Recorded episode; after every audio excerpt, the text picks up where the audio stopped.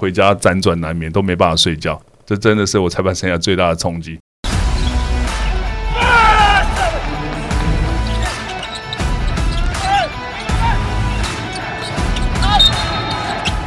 话题人物，对号入座，坐哪里？球场第一排耶！那在这一周啊，呃，因为 p o s 里没有赛程，同时要迎接我们的农历新年了。在新年前呢，我们请到了两位来宾，刚好呢也是目前啊在这个话题上面讨论度最高的裁判老师啊。两位裁判呢，分别是赖建中老师跟叶俊宏老师，请两位老师跟大家打个招呼。好，大家好，我是赖建忠。大家好，我是叶俊宏。我们在上期节目提到了很多 p o s 里在第一季跟第二季哦一些判例上的形成，然后还有在平常裁判工作上面，他们工作流程是什么？那另外呢，还讨论到一些吹判的尺度上面怎么样去决定，怎么样形成的，蛮有趣的。其实过去很少听到呃裁判老师分享这些事情。好，那我们的第二集呢，要聊到可能是跟裁判个人面向比较多的话题。首先呢，我们是比较好奇的是，因为建中老师其实是应该说裁判这件事情是兼职的工作。这个简单跟大家介绍一下，为什么大家叫裁判叫老师？因为他们很多早期真的就是体育老师。好，那他们会觉得说啊，这裁对裁判不要太严格啊，因为人家只是来帮忙的，人家平时兼职啊，对对。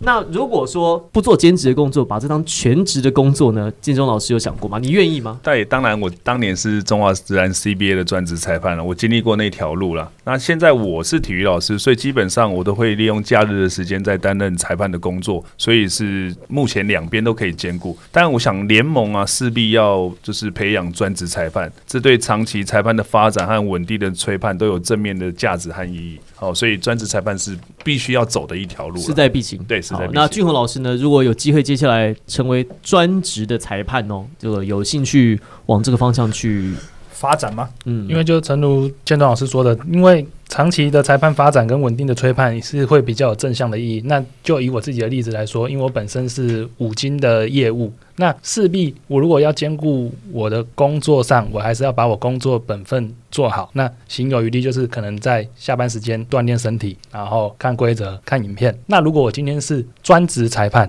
我有一份可以养家活口的薪水，那我的工作就是把自己训练得更强壮，跑得更快，每天不断的可能跟其他同样是专职裁判的同仁一起去研究规则，定出我们彼此都可以接受的那一条那个一致性。那这样子的话，其实对整个联盟的提升一定是会有相当的帮助。所以看起来这是接下来呃会走的一个方向，因为看中华职棒的裁判其实他们其实已经专职化了。是。那世界各国其实像美国职棒大联盟跟美国 NBA 他们的。裁判他们的年薪呢？我我我记得大联盟年薪好像是三十万美金左右，就在将近千万台币。那如果你以美国的这个物价标准来讲的话，他们年薪十万算是还不错的一个薪水，那三十万就是一般的三倍。而且他们出差是做商务舱，所以事实上他们是一个受到礼遇哦，就是应该说是被尊敬，而且是认为觉得说这是一个很重要球赛的因素的一个一个职业分子，所以所以他们有这样的待遇。我们希望接下来，因为中华职棒现在是这样子，我们希望接下来 Plus。有机会哦，开出这条路来。那我有一个就是蛮好奇的地方，就是想问老师，就是在平常的时候，是你们看比赛会不会有职业病？哎，对，就是看比赛说，哎，这个应该要吹哦，这个不吹。你们还有办法好好的看比赛吗？哎，的确会有职业病，呃，特别是在电视机前面的时候比较严重。其实我们透过电视机看到画面的时候，比较没有那么真实，哦，所以觉得，哎，这个好像犯规，怎么没吹？但实际上你看到慢动作，甚至在我现场去看的时候，你才知道啊，其实真的没有犯规。所以我们还是要相信现场的裁判的执法。如果没有执法的话，就好好的当观众就好。那俊豪老师呢，一样吗？职业病的话，一定有的，因为我觉得我自己现在看球，包括我前几天才刚跟我朋友们去高雄看钢铁人的比赛。现场。现场现场，那他们当然都是非常专注正如或是谁的表现非常好，我都是在看 裁判的走位、裁判的宣判，对，然后甚至是哎，他们刚好有不懂的地方，刚好那天发生的一个状况就是裁判吹了一个出手动作的犯规，接着他们又去又补了一个 U 的犯规，这个其实就是跟那个钱肯宁打到辛巴的那一个状况有点像，然后他们又去看 RS 的重播，我就会跟我的朋友解解释说这个状况是什么什么什么，就是相对是职业病的发作。对，你们看的点不一样，人家是个关注球员，你是关注对，裁关注裁判。你们现在还会喜欢看比赛吗？如果这样子的话，对，其实看现场看比赛，对我们裁判的吹判精准度很有帮助，所以我会希望说以以后如果有年轻人想要投入裁判这项工作的话，现在就可以开始进场看一下这些裁判到底在吹什么，好怎么走位，怎么去吹判，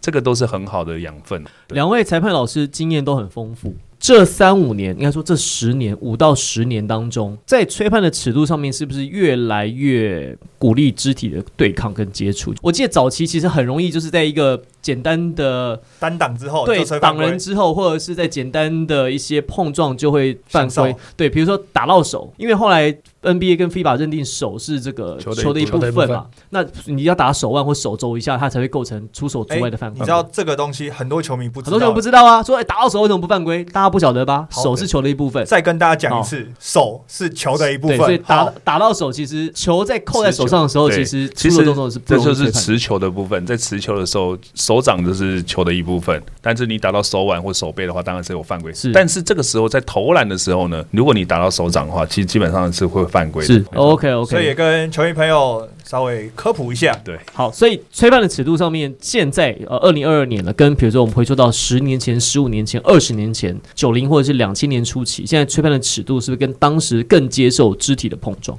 对，其实篮球本来就是允许肢体碰撞的动作，但是哦，其实不同的层级，那个碰碰撞的程度大跟小，其实我们自己裁判都要去拿捏。有时候碰很小是犯规，有时候碰很大不一定是犯规。所以说，呃，有时候要看那个对抗的状况。篮球它是犯规与否是建立在相对关系，相对的位置上。我常常跟他讲，你正面对位撞到我超球，这不可能会吹犯规的。一个很重要的观念就是得力跟不得力。没错，对，因为你这个动作造成对手失去他的原本的利益，持球的那个话，那个会马上被吹吹犯规的。所以你看很多基层的球员啊，很厉害，一个打两个，往死里打，然后在前面两边等你，在那个 L 型夹住你，你怎么样碰撞的都不会出手，那都不会造成犯规的。是然后你看教练说啊，早知道犯规打死人了，还不吹啊，摔死了啊你自己你自己掉到人家陷阱里面去，是这怎么可能吹哨嘛？所以其实回到就是主播在第一集的时候，就上一集的时候有讲到，很多时候不是你倒地你是受害者，你就一定会得到一个哨声。所以呃，俊宏老师呢，你觉得在吹判的尺度上面，现在对对于肢体的碰撞的接触跟早期的差别，你觉得你有感受到吗？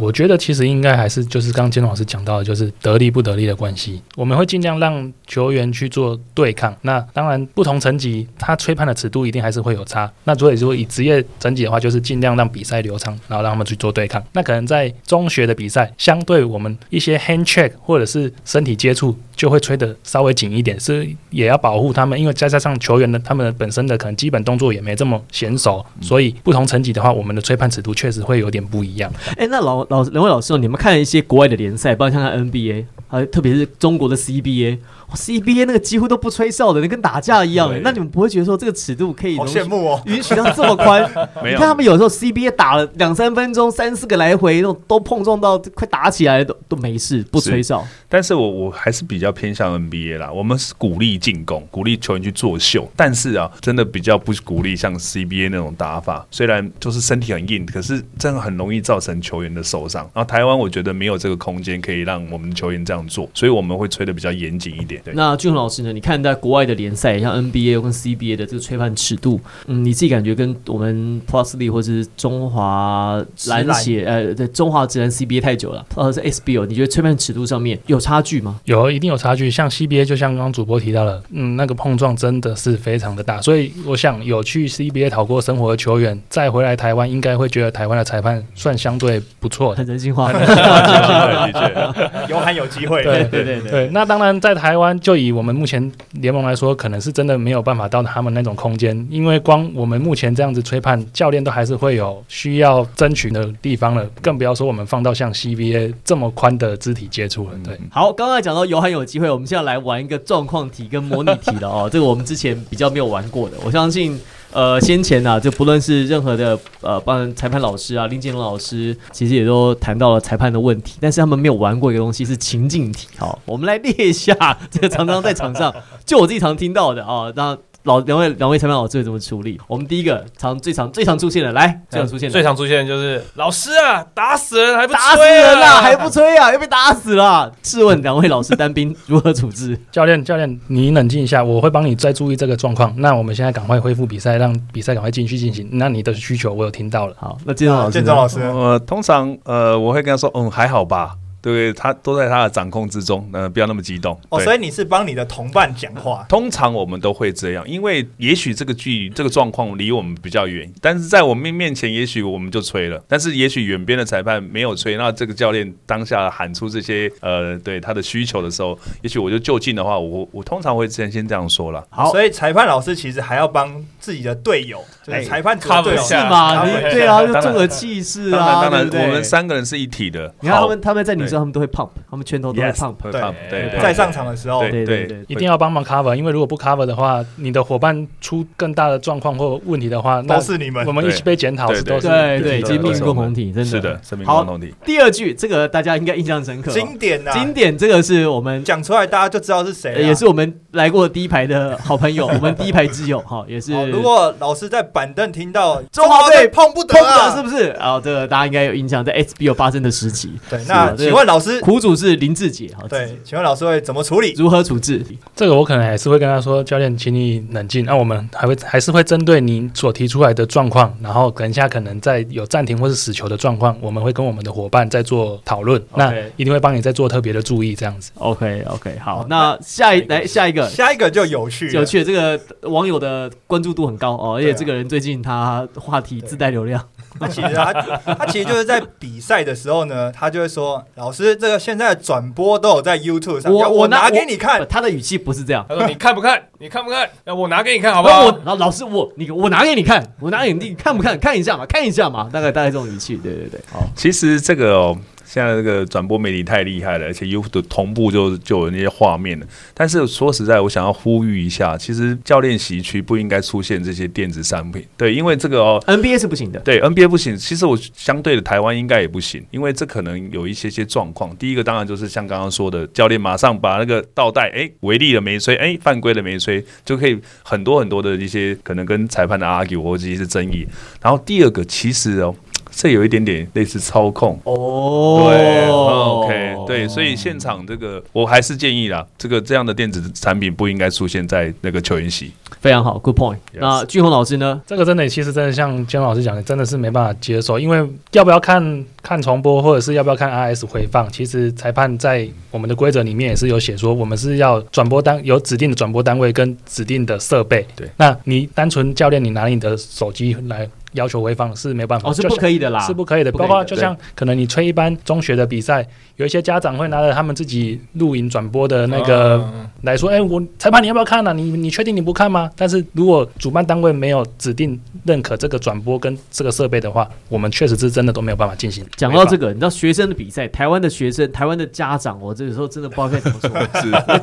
因为这个望子成龙、望女成凤呢，还是这个平常压力太大？有的时候在场上啊，这个我听到很常常很多这种学生的家长，一一个比一个激动嘛。对，就是这对裁判其实人身攻击了，就是你瞎了啊之类的，那个看不到啊，这这这打人、打球还打架啊之类的，大概诸如此类哦，就对那就其实没必要啦。对，其实真的没必要。那这个怎么办呢？如果是学生家长在场边，你们但是这个其实比较高夹住的球员的话，的家长比较不会这样。但是就同样，他就是观众，我们裁判不会去直接处理观众，只能由大会啊或者主办单位去去处理他，让他那个冷静下来。这样，好，再下一题，好，那下一个就是下一个状况来，老师啊，你每一场要吹一样，你们这场这样算，那场那样算，你们吹哪一国的对啊，到底这一场这样吹，下一场这样吹，老师你这标准要一致嘛？这个这这这题不容易哦，这对题这题不容易哦。所以我们现在努力要把它变成一致啊。对，过往也许有不一致的时候，那是就是你哪一国的吹判啊，昨天算，今天又不算。对，当然我们不可以让教练有这样的误会，所以我们在 Plus League 里面，我们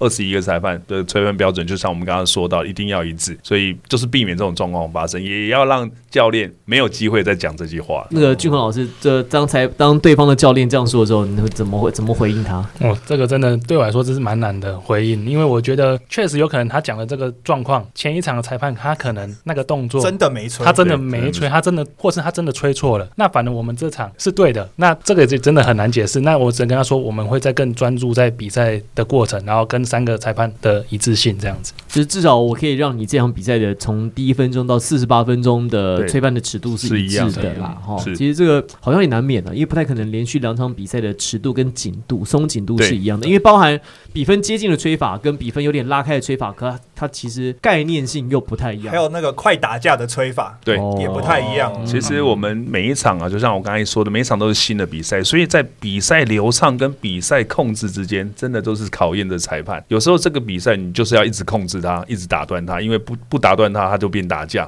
可是这场比赛非常的流畅，你都不需要去吹判它，所以这个有时候这个比赛都常常会有一个很对比的状况出现。这样，好，最后一题，这个呢，我我也觉得这不好处理啊，而且这个是台湾的教练常讲的，说啊，对面的在那边叫来叫去，都踩进场内了，你也没插踢，我讲了几句话就被吹踢啊，这样子对吗？这样公平吗？呃，其实的话，我是不会让这种状况发生啦。但是如果真的发生在我身上的时候，当然第一个还是会讲一下说，可能被插踢这个裁这个教练他是讲了不雅的话，伤害裁判的话，告诉他为什么？对对，告诉他，直接告诉他为什么。也许对方的教练只是在跟哎、老师刚刚没吹，但是语气都是很温和，虽然他整场都一直在跟我们对跟我们的 看起来他没有对话。很温和啦。对，看对看起来可能也不是很温和，但他起码他说话的内容就是他至少是为了他自己的球队的权益益在在争取的。那但是如果你被讲几句话就被插低，我我想那应该是就是不雅的内容啦，或是在骂裁判，所以内容有差了，对态度不一定一样，但是内容是有差。是的，是的，对，应该是讲说，如果我我是教练哈，我可以说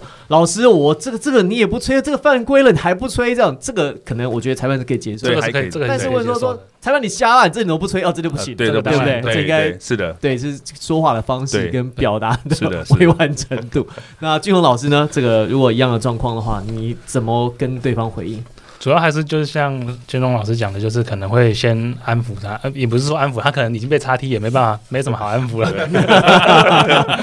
所以应该说跟他说，呃，我你你的诉求我们有听到，但是你超越规则规定的嗯争取的方式，我们就可能会不能接受，所以我们就会必须要做这个宣判。那对方教练的部分，我们会再帮你做注意，然后也会持续的跟你们两边教练做沟通沟，通这样子。哎，那其实那个就是，比如说教练的部分。那场上如果球员，比如说有一些动作，那有一些因为球员当然会觉得说，哎，我这个动作是干净的，或是没有犯规。那裁判老师也做了宣判。那这时候有时候球员会跟老师做一些沟通。那通常老师会跟球员沟通哪些部分？嗯，其实很很长，就是说，哎，吹他打手，他说老师我没打到啊，但是说我我当然是因为我不吹了嘛，那个犯规已经成立了，不可能取消掉。当然就是说我的角度从这边看过去就是打手犯规，然后如果你哎可能有疑虑或是吹错，我回去我自己会做检讨。对，所以像我印象蛮深刻，就是我去年有一场比赛，刚好是梦想家对到工程师。那那时候敏哥还在梦想家的时候，他在三分线附近。被我的伙伴吹了一个犯规，那他当下当然觉得他自己没有犯规。那我觉得，如果是你合理的、合理的态度过来跟裁判沟沟通，我们一定都可以接受。那敏哥当下非常生气，他甩 甩了毛巾，哦他那一个照片刚好让大家知道说他他体脂有多低 对对对。但是很抱歉，就是即便你可能真的没有犯规，但是你做出了超越规则可以允许的动作，就是甩毛巾这个，那很抱歉，我就只能给你技术犯规。甩毛巾是违反运动，他的他是有点是抗情绪，然后抗议过当，他是从休息区拿了一条毛巾，然后往场内甩，哦很很用力的往地上砸，这样子，哦对跟砸东西是一对对，有点像砸水瓶、还砸什么一样的道理，这样子。那你们有比较印象深刻的踢吗？就是你们吹判中中有没有比较让你觉得就是此难生忘此生难忘的踢？其实我刚刚有提到，就是第一季的时候，我那个 D 就是一个夺权犯规，然后蛮多次的 U U 包含曾文鼎的隔山打牛。哦，这哦个这个他没有做之前，我们很难去去发现到这样的犯规。后来好几个球员也做了这样的动作，假车祸啊，对制造假车祸，像这样的 U 这样的 T，这 U 也算是技术犯规的一类嘛，所以这个真的让我们大开眼界。所以但每后来。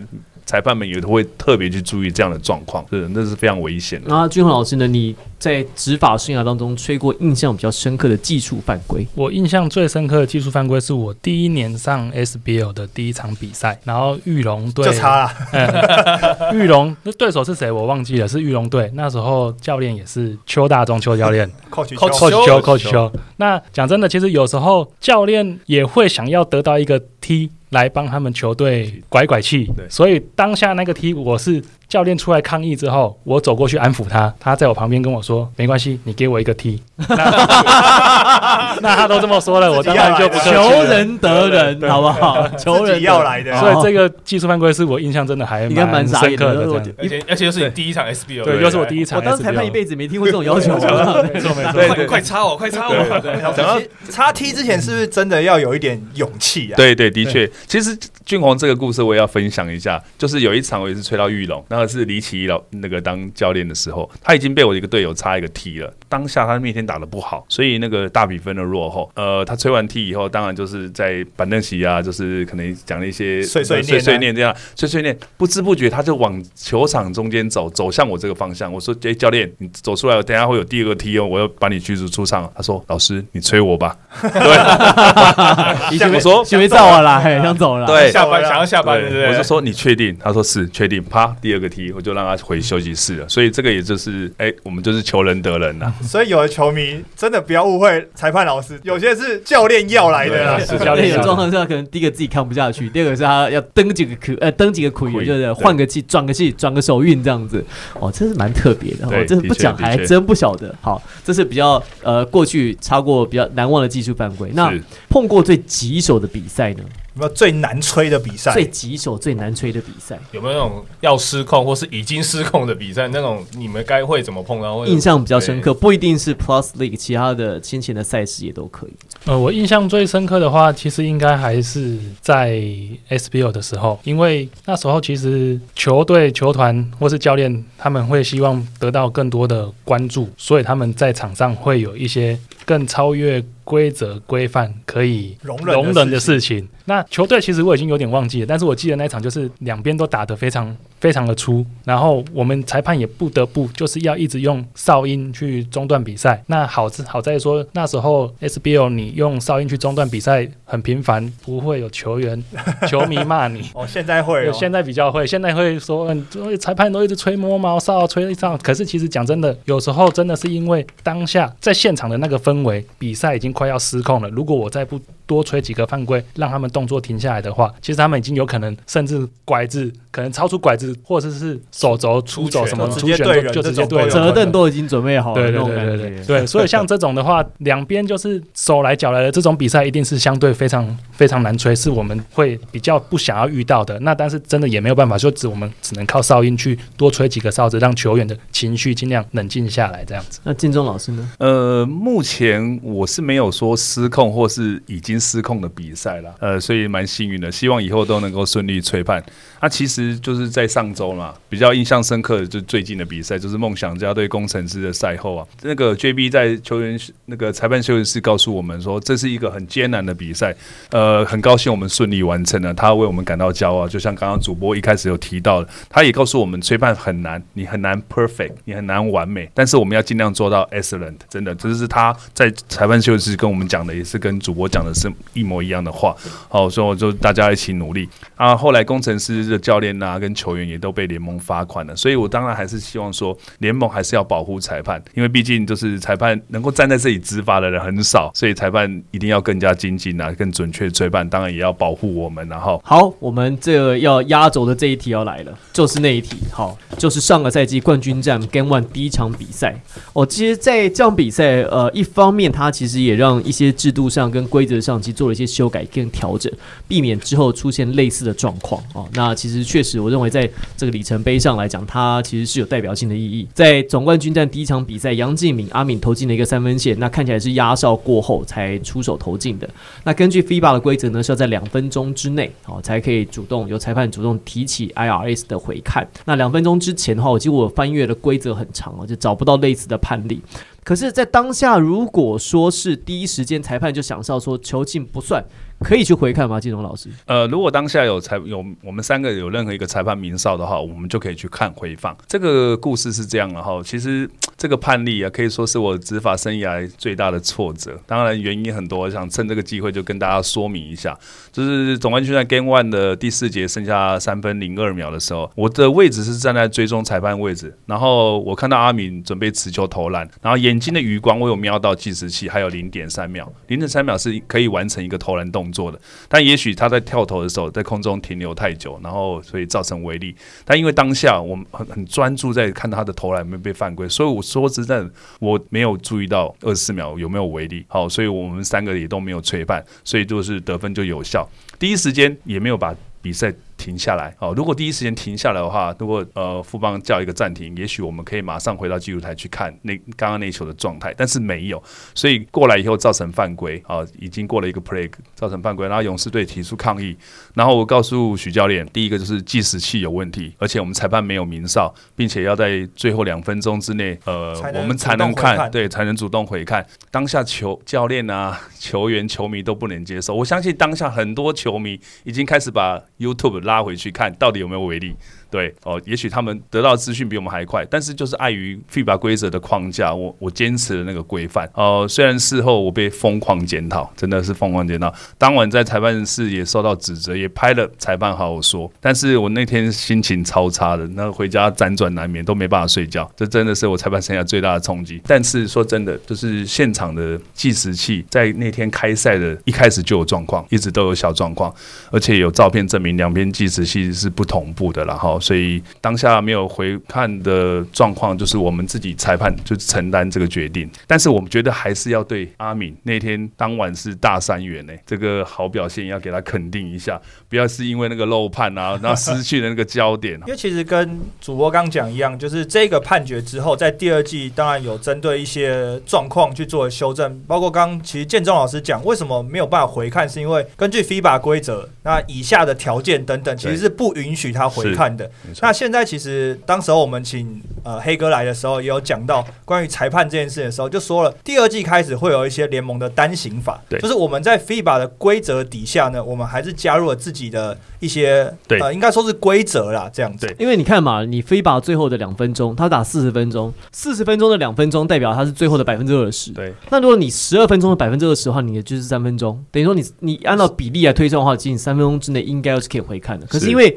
你在职业的比赛当中，如果没有定这样子的的的条例的话，你没有办法去，你没有没有依循的标准，对你没有判例或者你没有法条可以去引用。对，所以其实 Game One 那个那个 case 是裁判老师当然有一些瑕疵，吹判的瑕疵，这个我们也不能否认。对刚建中老师也讲了，他有在赛后有做道歉，但是比较为难的状况是，建中老师当下确实是没有办法去回看，根据规则。对，那因为裁判其实就像警察一样。他是要根据规则做事的，是。那有时候他们也很为难，就是我们可能在现场看，我觉得，哎，老师去看一下，老师也想看呐，但规则就不让他看呐。对。好，这个其实大家都很清楚了，因为已经过事过境迁很久。我比较好奇说，金龙老师那个时候你怎么走出来这一段？而且后来因为还被禁赛，哦，其实这个对你的冲击应该 蛮大的。对，心里这个坎会不会过？当时怎么其实第一季有被禁赛两次，第一次呢是因为一个界外球的看完 IS 回放，我维持原判，因为 IS 没办法提供我们可以改判的一些因素。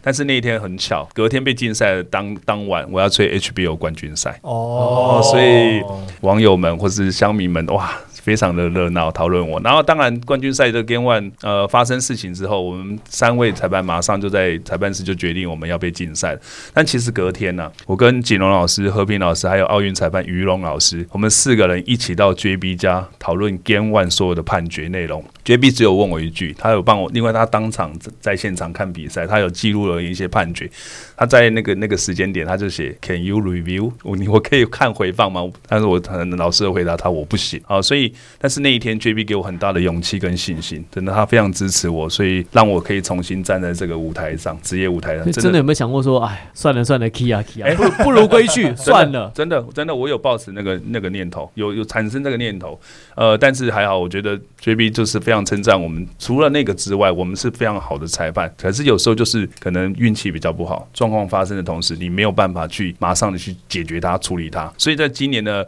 这个教练跟裁判的季前会议中，就特别就是针对有疑虑的判决状况，那放宽裁判可以随时检查 IRS 系统，那就是还原场上的真相，然后避免错误发生，也是大家进步的动力了。这样。哇，那俊宏老师呢？我听完，我看你也是语重心长啊。然后听完金老师讲这一段，目前是还没有到那么严重，但是真的就是可能像因为联盟定定的说可以今年就针对 IS 的部分回放的条件比较宽松一点，裁判可以尽量去看 IS 做出最正确的判决。那其实还有另外一个我想要额外补充的就是，今年也有在季前会议的时候，六支球团他们有达成 goaltending 干扰球或妨碍重篮的挑战是可以。做回放，然后没有吹也可以做挑战，然后回放，然后有后续处理的流程程序程序这样子。但是可能球迷可能也还没有收到相关的资料，那他们就不知道，他们就会在网络上说：“因为挑战不是只有什么什么东西可以挑战吗？这个为什么没有吹还可以挑战？”那其实是在六支球团他们在季前都有挑战，并且有颁布十三条，说如果没有吹挑战完后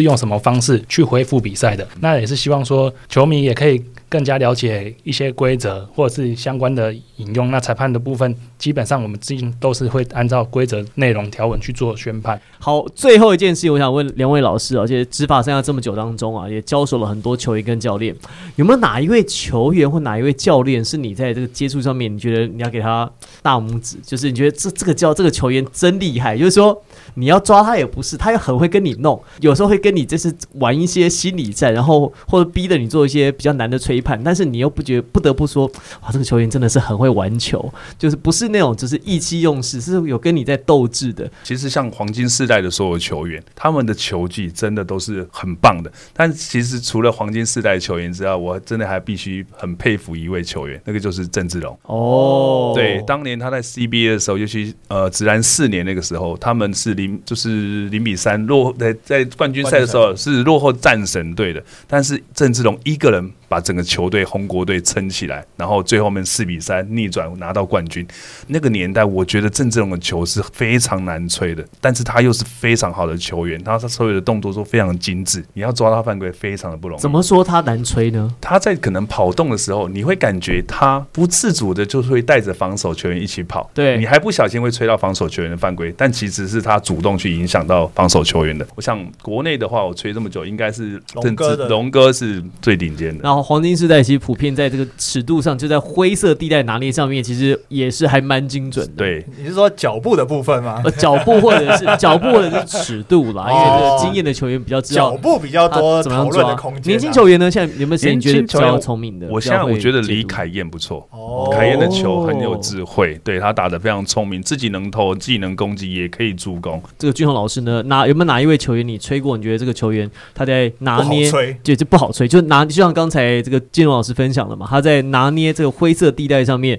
拿捏的是一把好手，精算师。我觉得阿敏这个部分算也不错，因为他有些动作，我们自己回去看影片回放的时候，慢动作才会发现，诶，其实这个接触有可能是他自己主动先去勾勾对方。但是我们很容易会因为这样吹到防守方的犯规，对，所以我觉得阿敏在这个部分比较不错，而且他其实在场上也是会蛮有一点激烈，但是可能因为这个他身上没有麦，所以可能观众球会看不太到，但是可以他会有点激烈的跟裁判要他认为是犯规的一些 play 这样子。这个做球场第一排就听得到了。对，没错没错没错。大家进场啦哈，大家进场在第一排有很多乐趣的，这样其实我觉得我们 Plus League 这种两年下来，我觉得我们的球赛非常精彩，非常好看，真的希望。在电视机前面的观众可以走到球场，坐在第一排，感受那个球场的氛围跟那种热情。真的，你看过一次现场以后，你就会知道说，原来国内的球赛是这么激烈和精彩的。那这一季这一季的季前呢，我们有看到黑哥有帮裁判们准备一些装备有一些装备，像鞋子啊、黑盒子啊这一类的装备。那还有不知道裁判服也改了，哦，对，那不知道裁两位裁判老师对于这这些的设装备跟设备来讲的话，你们觉得有有感感吗？最有感的当然就是，可能大家可以看到我们背在腰间的那一个记录裁判鸣哨的那个小的黑盒子。那其实它就是透过音频去记录裁判在每一个时间点吹的哨音。然后其实它还有一个系统是球场有六六支摄影机，会从不同的角度拍就多视角啊，多视角的动态。对，可是有时候球迷朋友在家看到的可能只是导播 take 出来的其中一个或两个。那我举个例子来说好了，呃，富邦勇士对新竹工程师的其中一场比赛，呃，苏伟做了很大的飞机的那一球，那那个违反运动精神犯规，就是我我跟另外一个裁判当下做宣判的。其实从转播我们后来回去 YouTube 画面上面捞的画面，其实并没有很明确看到那个苏伟的左手左手拉到国豪的头。其实我们在黑盒子去挑到这个影片的时候，回去看它有一个视角是从另外一端远边拍过去的，那个角度就非常明显，可以看到说苏伟的手非常大力的把郭浩的头往下拉，然后所以郭浩的脖子也歪了歪了一边，然后两个一起重摔在地这样子。那就我们可以透过这个黑盒子的部分去协助我们确认说，哦，像这个 play 我就非常确认说，哎，这个状况我我判的是没有问题的，所以没有冤枉他。对没有。可是那个状况好，大家有说，那他是因为为了保护自己，不要失去平衡。保护自己，但是你也不可以去伤害到对方。那如果说我今天是为了保护自己，那如果假设我这个宣判没有做吹判的话，那如果国豪因此受伤、脖子扭到，或者是因此不能上场的话，我想工程师教练团跟球团也不会轻易的放过这个这个 play 这样子。哦，也因为黑哥也帮老师准备一些装备的部分，那有没有让老师觉得有多一份尊重的感觉？凯瑞嘛，凯瑞的鞋子，哎，好穿吗？好穿吗？呃，还不错。呃，其实我觉得真的联盟对裁判都非常的礼遇啊，帮我们准备的装备啊都非常到位啊。从我裁判服啊，都是经过特别的设计，去年的跟今年的都非常有质感，而且非常好看，和也非常明显，也不会说有跟球员有撞色对撞色的为对球员也不会传给我们啊。除了这以外，哈，外套啊、裁判裤啊，然后还有很棒的鞋子，其实还有哨子。那俊宏老师对于就是联盟这一季给裁判的一些，不管是硬体的辅助或是软体的辅助，是不是很有感的提升？这样子，对，一定是非常有感，因为包括鞋子本身，我自己穿了几次在球场上折返，它那个